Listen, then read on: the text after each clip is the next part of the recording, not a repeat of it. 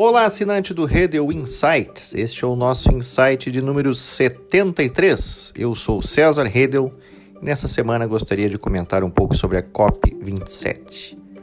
Transcorre, portanto, a 27ª Conferência do Clima da Organização das Nações Unidas, a ONU, e a COP27, entre os dias 6 e 18 de novembro, em Sharm el-Sheikh, no Egito. São esperados mais de 90 chefes de Estado, bem como representantes dos países membros da ONU. Assume a presidência do evento o ministro de Relações Exteriores do Egito, Sameh Shukri. Na oportunidade, os chefes de Estado buscam soluções às questões climáticas e às metas, que, diga-se de passagem, nunca são cumpridas, para a redução da temperatura global. A conferência é aberta com a cúpula dos líderes mundiais e na primeira semana são abordadas questões como finanças climáticas, descarbonização, adaptabilidade às mudanças climáticas e agricultura, entre outros. O objetivo da ONU e dos líderes mundiais é a redução da temperatura em 1,5 graus Celsius. Outro objetivo é a adaptação aos eventos climáticos adversos, como as ondas de calor, as inundações, os incêndios florestais. Esse objetivo já estava na COP26 e agora é trazido novamente pela falta de compromisso real dos líderes mundiais. Outro tema é o financiamento climático para recursos que possam ser alcançados a países em desenvolvimento, continentes como a África, por exemplo. Por fim, o outro objetivo é o da colaboração entre os países para que, de fato, as metas e os compromissos sejam cumpridos. E talvez esse seja o mais inatingível, uma vez que as conferências vão passando e as metas ficam para trás.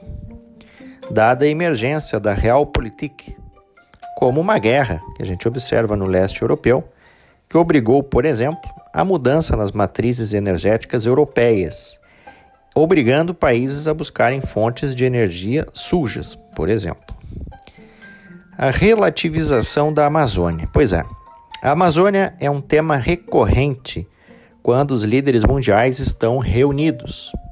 Nessas ocasiões, é comum que relativizem a soberania da mesma, com intuitos obtusos de explorar recursos que não são seus. Isso tudo com uma roupagem de que estão preocupados com o meio ambiente. A emergência dos governos de esquerda na América Latina e agora com a política externa de Lula, o risco é ainda maior, já que não parece haver preocupação significativa com a soberania amazônica.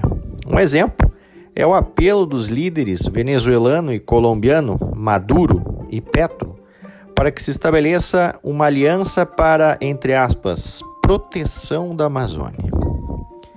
A COP27 transcorre em meio a uma turbulenta conjuntura internacional. Há o aspecto da guerra russa contra a Ucrânia que trouxe uma nova configuração energética ao mundo. Países europeus tiveram de readequar suas energias limpas para outras fontes, com a escassez do gás e do petróleo por parte da Rússia. A conferência ocorre no meio de narrativas nucleares por parte de Putin, ou seja, enquanto a COP27 utopicamente discute as melhores metas de temperaturas, há a possibilidade de aniquilação total a partir das armas nucleares. E as potências ocidentais parecem estar mais preocupadas com a compensação de carbono do que com a devastação ambiental que a Rússia produziu na Ucrânia, por exemplo. De outro lado, há a China, com o novo mandato ditatorial de Xi Jinping, querendo ser um player nas discussões sobre o clima, em que pese as peculiaridades. Enquanto transcorre a grande encenação climática, a Realpolitik impõe o seu alto preço no tabuleiro geopolítico mundial.